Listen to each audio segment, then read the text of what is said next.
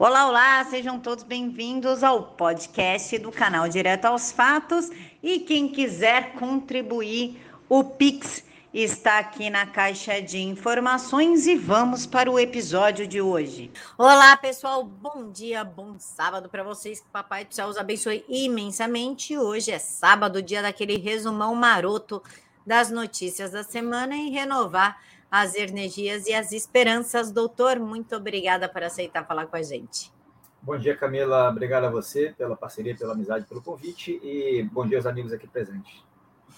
Doutor, vamos já começar com uma matéria um pouco antiga, mas que as pessoas pouco comentaram. Eu acho importante falar sobre ela, que foi uma declaração do Barroso em Harvard, falando que o, a manifestação do dia 7 de setembro foi uma manifestação golpista. O Globo ainda destaca que Barroso disse que Brasil derrotou definitivamente ímpetos golpistas.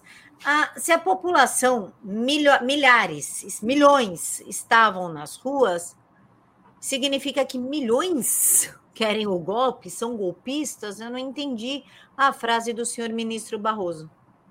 Olha, Camila, o pessoal do judiciário, né, da cúpula, está numa bolha, está numa crista e eles criam a realidade deles.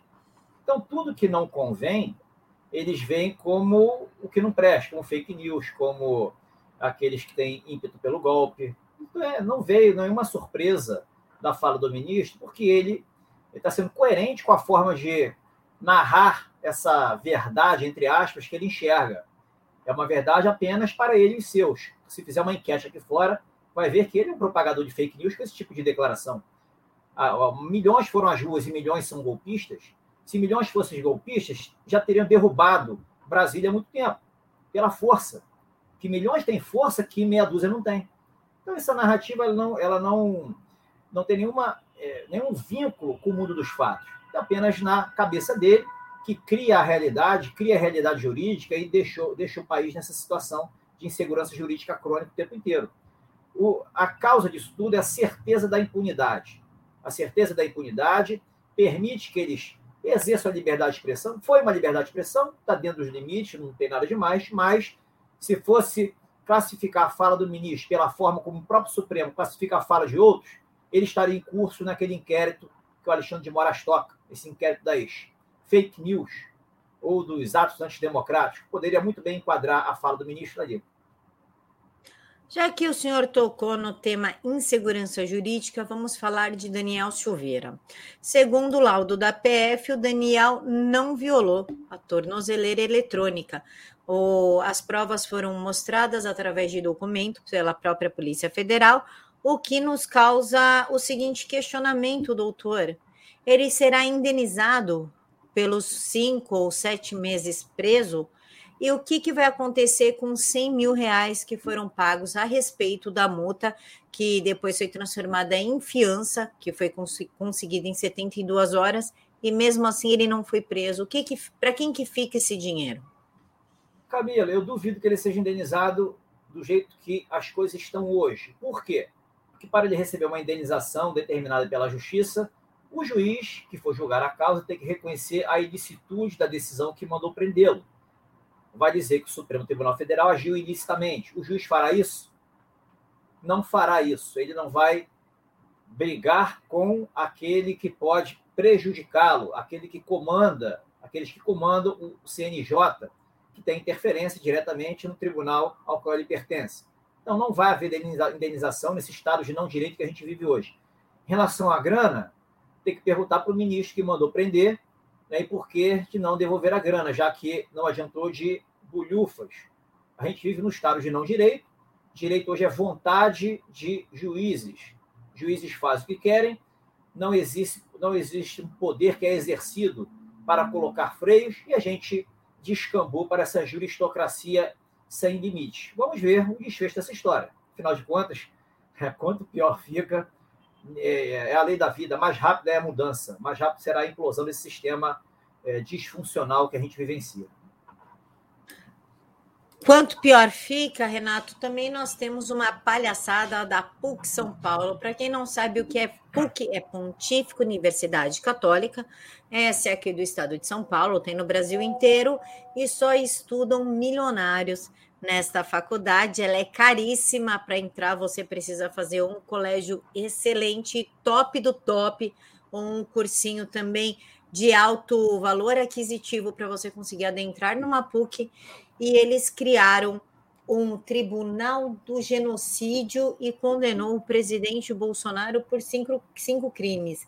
Líder do MST, João Pedro Stedley, participou da bancada foi simbólico, né? Esse tribunal não existe. E o que chama atenção é que eles condenaram o presidente por um crime que nunca foi cometido, tanto que a própria CPI retirou o genocídio indígena do relatório de tão absurdo e dantesco que ficou. Mas os maconheiros da PUC resolveram criar um tribunal simbólico para condenar o presidente da República, achando que eles farão parte da história. Segundo eles, estão do lado certo da história, doutor Renato. Camila, as pessoas que estão enxergam a vida em três dimensões é, e se acham no direito de sair julgando as pessoas ao invés de olhar para dentro de si, elas não têm vergonha de fazer esse tipo de coisas. Ela ainda por cima pertencendo a uma academia avalizada pelo judiciário e, e, e, a academia que avaliza o judiciário. Eles estão ali, são irmãs, irmãos, né, que se, eu diria que se protegem. É, não, não é surpresa. Agora, eu fico pensando, me, fico me questionando é, os alunos né, que integram essa universidade, como é que eles saíram de lá? Né? O que, que eles farão como profissionais? É, qual será o, o futuro do, de um país, o futuro do direito, com esse pessoal que aprende essas coisas? Ou melhor, que esquece toda a boa doutrina que foi construída ao longo de décadas, ao longo de séculos, né, para descambar nessas coisas ali é, em torno de narrativas. Não tem nenhuma base doutrinária, não tem nenhuma base no mundo dos fatos, mas é o que está vigorando hoje. Lei da força, inclusive na academia, porque eu tenho certeza que os alunos que discordam, eles ficam quietos, eles não participam. É, então, faz parte do cenário hoje, mostra apenas a falência do sistema de ensino. É, doutor, mas quando a gente se silencia frente a um fato grotesco desse, querendo ou não, a gente acaba concordando, né? Porque a gente não luta pelo contrário e fica valendo somente uma narrativa, certo? Certo, mas quem é o caluniado? O caluniado é o presidente da República. Ele que tem que tomar, tomar decisões. A Inclusive, é que eu já tirei a, é que eu já tirei a matéria, doutor, mas eu só queria destacar um pedaço em que a matéria da Oeste é, explica que foi ideia começar esse teatro dentro da, da PUC, porque um professor deles veio a falecer de flangoflito, e segundo os alunos, ele só veio a falecer por culpa do presidente Bolsonaro. Qual a relação do Bolsonaro com o professor e a contaminação, eu não faço ideia. Na minha visão, ele faleceu por causa da China. Eles estão reconhecendo que Bolsonaro representa a divindade, representa o poder criador. Então, Bolsonaro achou por bem arrancar esse professor do cenário aqui do, da nossa realidade, e aí ficaram de mal com o Deus, o Deus Bolsonaro, o mito Bolsonaro. Deve ter, ser, deve ter sido esse o argumento. Fora isso, é o vitimismo de sempre que justifica, é uma das características dessa esquerdismo que contaminou, estragou o país. É como se o presidente fosse se preocupar com um professor da PUC do estado de São Paulo. Mas ainda falando em coisas completamente bizarras, vamos falar de Gilmar Mendes, que ele votou para trancar os inquéritos da Polícia Federal sobre os vazamentos dos relatórios da CPI. Engraçado, porque quando é com a gente, né, doutor, pode vazar, pode abrir, pode mandar para Globo, pode entregar os nossos celulares, que não tem problema nenhum mas o Gilmar Mendes votou por trancar os inquéritos da Polícia Federal sobre esses vazamentos. Qual que é a sua visão, doutor? Camila, ele, o, o, ministro ele usou um, um argumento, é, eu diria formal, de índole formal, que traduz a jurisprudência do próprio tribunal. É, a Polícia Federal não pode abrir esses inquéritos de ofício, ainda por cima, quando se trata de investigação de autoridades por foro privilegiado, né, sem pedir autorização para PGR ou para o próprio Supremo, que na visão do Supremo é o Supremo que autoriza investigação, investigações contra quem tem foro privilegiado lá na cúpula. Porém, é, essa tese ela é, eu diria, para mim, muito frágil, incoerente e injustificável. A Constituição diz apenas que compete ao Supremo Tribunal Federal processar e julgar essas autoridades. Investigar não diz que precisa de autorização do Supremo. Então, o que, que eles fizeram? Eles fizeram uma interpretação mais abrangente. Olha, se cabe a gente processar e julgar, investigar é o menos, né, é lá no início, então cabe a gente também dizer se pode ou não pode investigar. A diferença é que quem investiga é a polícia, não é o judiciário. E quando eles se arrogaram o poder de dizer se pode ou não investigar, eles suprimiram uma atribuição da polícia é, e blindaram as pessoas que merecem, merecem ser investigadas porque existem indícios de, de fato criminoso. Ah, mas tem foro privilegiado. Tudo bem, terminou a investigação, a polícia envia para quem? Para a PGR. A PGR vai avaliar se o material ali construído pela polícia tem idoneidade para justificar a, a propositura de uma ação ou não. Se for insuficiente, ela pede mais investigações, pede complementos. Isso, para mim, na minha leitura, seria uma interpretação decente, né, que prestigiaria a polícia, as atividades da polícia, sem uma interferência de um poder no outro. Só que não é isso que a gente enxerga no país hoje. Tudo que incomoda né, se retira dos poderes que estão incomodando e se joga para o guarda-chuva do tribunal de cúpula é o que está vigorando hoje e enquanto não se houver não houver resistência, é daí para pior. Renato, resistência daí para pior, então vamos falar de Fux, o nosso querido Fux, que está meio pistola com a história do fim da PEC da Bengala, que vai agora, ao invés de se aposentar com 75, se aposenta com 70 anos. Antecipar a aposentadoria de ministros do STF viola a harmonia entre os poderes. Mas essa lei tem pouquíssimo tempo, tem em torno de seis ou sete anos, foi colocada pela Dilma, inclusive, e aí não violou? Quando aumentou a idade? Viola para diminuir? Que história é essa? O que está por trás dessa notícia é o seguinte: qualquer coisa que o Congresso fizer que desagrade subjetivamente cada ministro, cada ministro vai violar a harmonia entre os poderes. Importa o que eles sentem em relação ao que vem do outro lado para suprimir poderes ou para restringir algo, vai incomodar, aí vai cair na desarmonia, na potencial desarmonia. É uma, um argumento estapafúrdio para justificar a invalidade de uma emenda constitucional. Outro argumento estapafúrdio que está se levantando é a ideia de que viola a separação de poderes, que é a cláusula pétrea. Desde quando fazer uma proposta de emenda tratando de idade de aposentadoria, seja de servidor público ou de ministro, seja do presidente da República, seja condicionando ali é, restrições às competências ou modificando atribuições, se trata de violação da separação dos poderes. O parlamento serve para isso. Se uma coisa não está funcionando a contento, eles fazem os ajustes. Por isso que tem um quórum qualificado de três quintos. Precisa ser aprovado por duas, dois turnos de votação nas duas casas. É, então, assim, não faz o menor sentido. São argumentos de aqueles que se acham dono do direito dono do sistema de direito e realmente eles acreditam que o que eles falam é a lei e ninguém pode contestar. Mais uma vez, é, essa é a juristocracia. Enquanto não houver é, uma, um obstáculo no exercício do poder ilegítimo, ele vai avançar e avançar. Tudo que desagradar, desagradar será inconstitucionalizado ou não será, é, é não será capaz de alcançar, no caso, os ministros supremos. Renato, você falou em juristocracia. É, eu lembrei de uma declaração do nosso querido Xandinho de Moraes, o carequinha mais amado do Brasil, em que ele fala que ele defende a plena liberdade de expressão e é altamente contra a censura prévia. E logo depois, no, no mesmo contexto, ele diz que a extrema-direita é, ofende a democracia. Mas espera aí, e a nossa liberdade de expressão sem censura prévia? Como é que fica? Camila, ele falou a liberdade de expressão dele, mas o que ele fala não, se, não tem base em fatos.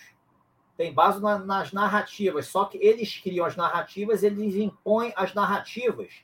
E eles constroem os fatos quando selecionam a dedo os perseguidos que estariam enquadrados nas narrativas que eles criaram.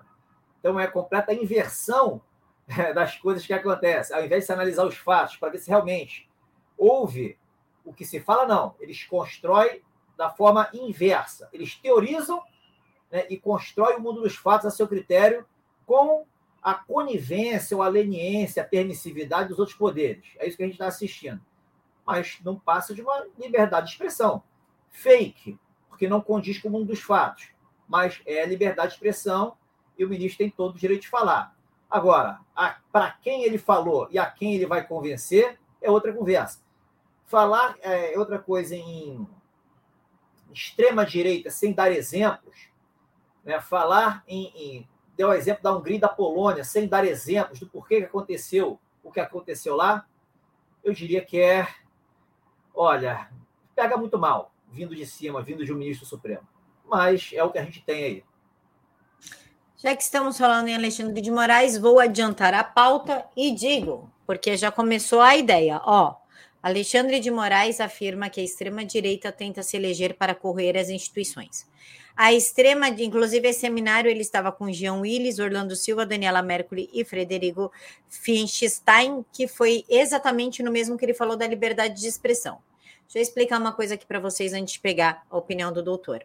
Começou com a direita atrapalha as redes sociais, a direita impede o debate político nas redes sociais, a direita atrapalha a, as pautas sociais nas redes sociais. Aí o que, que, eles, que eles fizeram? Armaram o um inquérito e tiraram o nosso direito de falar livremente nas redes sociais.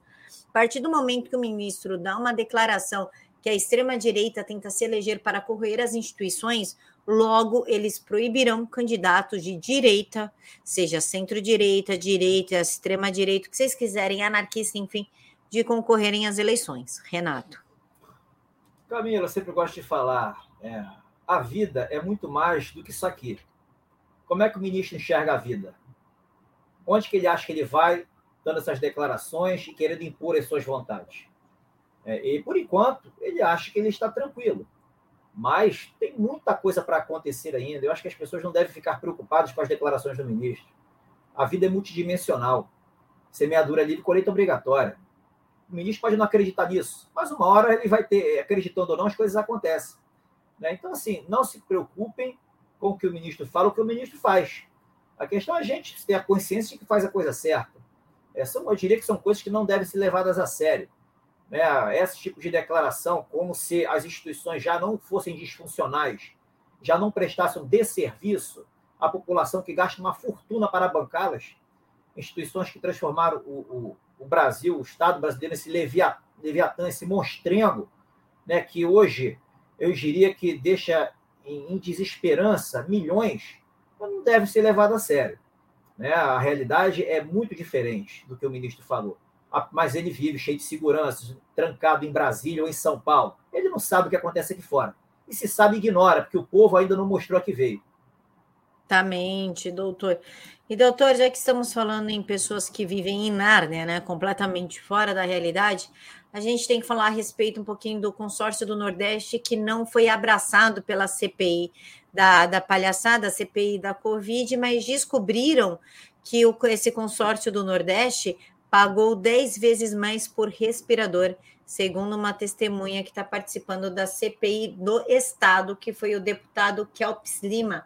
Esse negócio foi feito para roubar o povo nordestino, isso todo mundo sabe, inclusive a Fátima Bezerra, ela pegou todo o dinheiro que o Bolsonaro enviou para a saúde, além de desviar através do consórcio do Nordeste, ela também investiu em propaganda, não investiu em nada da saúde. Como que a gente lida com isso, Renato? Camila, certeza da impunidade. O Estado de não direito permite isso. Permite que se faça o que quiser, não se preste contas a ninguém e não haja punição alguma. Né, o sistema avaliza, o sistema é permissivo. Quem tem o poder para resolver ainda não achou o momento necessário para agir, o time necessário para agir. Quem vai colocar em ordem o país, queira ou não queira, é o presidente da República ou o povo. Mas ninguém mais ninguém. Qualquer outra coisa que se fale enxergando a situação como normal, como da democracia, e querendo jogar nas costas do Congresso Nacional para resolver os problemas, isso, isso para mim é negacionismo. O Congresso Nacional hoje, ele presta um desserviço na qualidade das leis que eles produzem ou deixam de produzir. E o Judiciário, a gente sabe o que está fazendo, junto com o Ministério Público e Defensorias, essas instituições de justiça.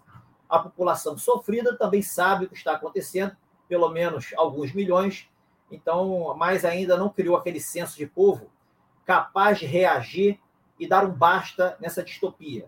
Então a gente tem que aguardar o final dessa história, esse jogo de war, né, que o Bolsonaro disse que ele está jogando, e tem que ter paciência.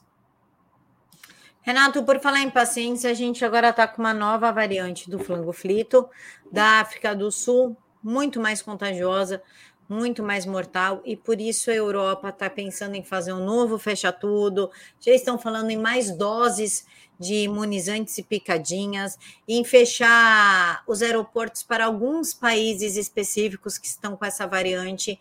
E o presidente Bolsonaro parece até um remember de 2020, dá até medo porque ele está pedindo para não ter o carnaval. Por mim, não teria o carnaval. Por quê? A variante foi encontrada no país? Não, não foi. Mas em 2020 também não tinha flangoflito aqui no carnaval foi visto o primeiro caso no carnaval, que foi aqui em São Paulo, que na qual o babaca do João Dória visa somente dinheiro e dinheiro de licitação, que é dinheiro de corrupção, enfim, é, falando que não, gente, imagina, não tem problema nenhum, não. Pode vir aqui pro carnaval e vamos aí, todo mundo se esfregar e usar droga, que é o certo. E aí fez um boom nos casos de, de flango flito, levando a gente a ficar trancado até os dias de hoje, ferrando com o emprego de todo mundo.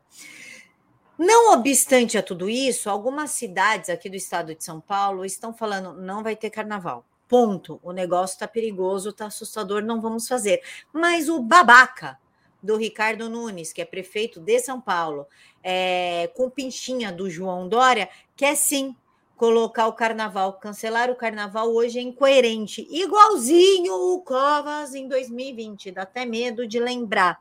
Só para lembrar para vocês, Ricardo Nunes, mesmo com a crise de São Paulo, autorizou o aumento de até que foi 35% a 40% do salário dos seus próprios funcionários e agora vai aumentar muito o IPTU da cidade. Então, você que está sem emprego ainda está pagando IPTU, esquece porque ele vai meter a mão no seu IPTU. Doutor, como que a gente, o que, que a gente faz com essa informação? Não faz, chora, senta e chora. Camila, o script está tá montado. O script está montado. Eu, particularmente, sou a favor de abrir tudo. Eu nunca fui a favor de fechar nada. É, nosso sistema imunológico foi feito para sustentar a gente aqui no, no planeta Terra, vivendo bem. Eu também, então, abre tudo, cada um sabe a sua vida. É, exatamente, superando todas essas dificuldades. É, o fechar tudo, eu de não abrir para o carnaval, é mais ou menos, eu vejo como um contrassenso para quem defendeu lá o trabalho normal durante os anos de 2000 e 2021. Mas você fazer aquela conjugação do trabalho, né? Porque você não tem controle sobre esses elementos aí que criados em laboratório ou mesmo os naturais. Você não tem controle. Você tem que se cuidar, se proteger. E é trancando todo mundo que vai resolver o problema? Para quê? Para quem aí a justificativa é que você vai preparar os hospitais para não dar isso é balela, é balela. Ninguém tem controle sobre isso. Né? Você pode fechar tudo, mesmo preparar até construir hospitais. E se tiver que ser, não vai haver hospitais suficientes para dar conta de tudo. Né? Mas o script está montado. Eles vão abrir, terminou o carnaval, vão criar cepas 1, 2, 3 mil e vai ter lockdowns direto, fechamentos, e fique em casa e por aí vai, imunização 1, 2, 3, décima, enésima dose, Enquanto não houver um freio por quem tem o poder de tomar decisões para recuperar a federação que está quebrada, restaurar a ordem, isso não terá fim. Isso está tão evidente, Camilo, mas está tão evidente, qualquer um minimamente consciente sabe disso. Isso é desculpa esfarrapada. A gente vai assistir. A minha confiança é que haja alguma coisa antes do carnaval. Caso contrário, prepare-se. Flango frito, o retorno. É. Aí, quando começar as eleições, vai sumir os casos.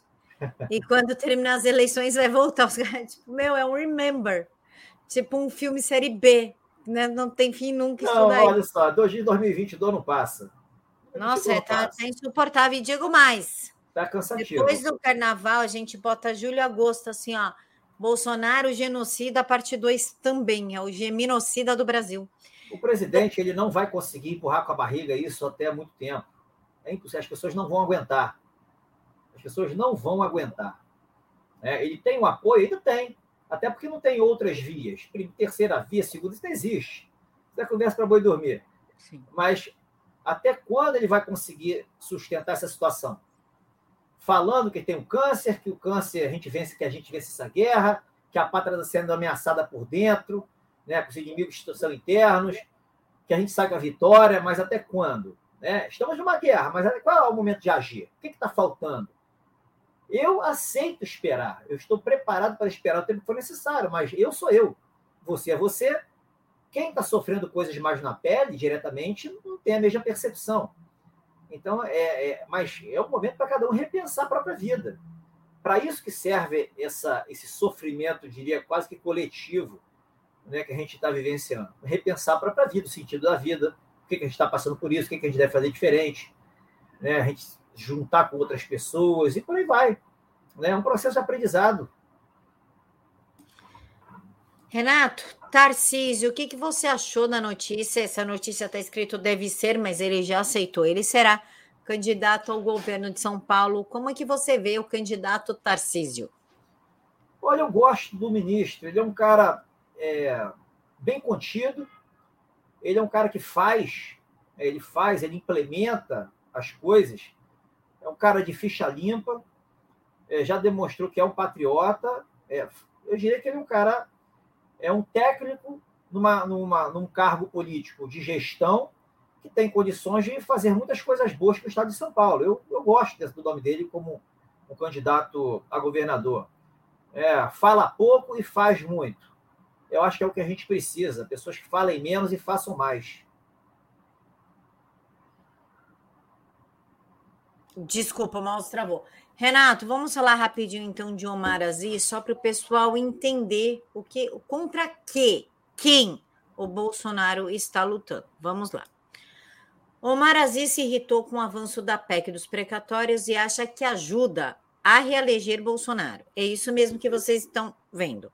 O presidente quer fazer algo para ajudar as pessoas mais é, atingidas por conta da pandefraude, por conta do fecha tudo. Ele falou: vamos fazer a PEC dos precatórios, porque essas pessoas realmente estão precisando de ajuda. Ninguém contava com uma pandefraude, aconteceu. Então, mas segundo Omar Aziz, ok, o povo precisa de ajuda, mas do Bolsonaro não, porque aí o Bolsonaro pode se reeleger. E, além do mais, a esquerda entrou no STF questionando o saneamento básico, o marco legal do saneamento básico. Essa PEC foi, essa lei, ela foi sancionada em julho de 2020 e prevê saneamento básico no Brasil inteiro. Ou seja, nenhuma criança mais vai pegar cólera, vai ter infecção intestinal, intoxicação alimentar, o xixi vai para onde tem que ir, o número dois vai para onde tem que ir. Saneamento básico, o que eu e o que vocês temos, né? Um banheiro com esgoto e bacana para garantir a saúde do pessoal. Merece, né? Merecido, todo cidadão, pagou impostos. Mas, em compensação, este mesmo Senado que está contra a PEC dos precatórios e que recorreu ao STF contra o Marco Legal de Saneamento Básico é o mesmo Senado que liberou 4 bilhões para o setor cultural com o nome de Lei Paulo Gustavo, claro, para apelar para o seu emocional e você achar genial tirar 4 bilhões da saúde, da educação, do saneamento básico, da infraestrutura e dar na mão de artista que passa o dia inteiro fumando maconha e filosofando na internet. Renato. Camila, eu não levo a sério nada disso. A gente tem é, instituições que funcionam de acordo com que é, com que se permite. Eles mesmos permitem que um faça que um e o outro façam essas coisas. Por que, que o tribunal se mete em todas as leis? Porque se vê isso como normal, como da democracia.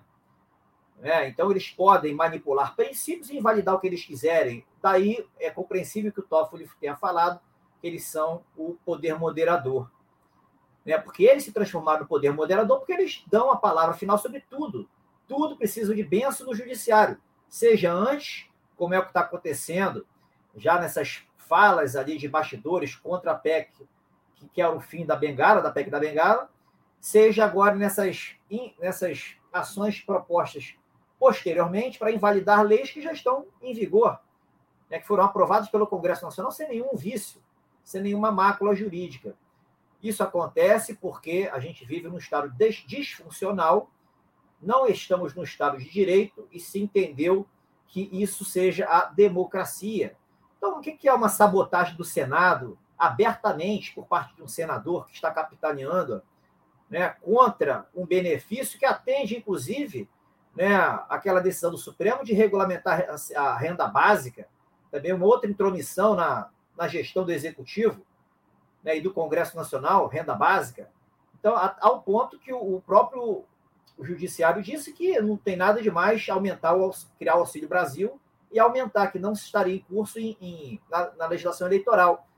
Então, hoje, eles estão batendo cabeça, né, querendo, de, de algum modo, é, derrubar o presidente, pelo menos a popularidade do presidente, quando faz esses benefícios às pessoas mais carentes, mas eles estão escancarando as próprias contradições.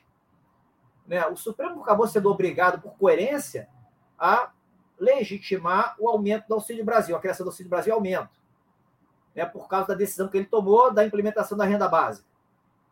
E agora o senador está indo na contramão, de modo escancarado, querendo sabotar né, a, a questão. Olha, tudo está acontecendo como tem que ser, Camilo.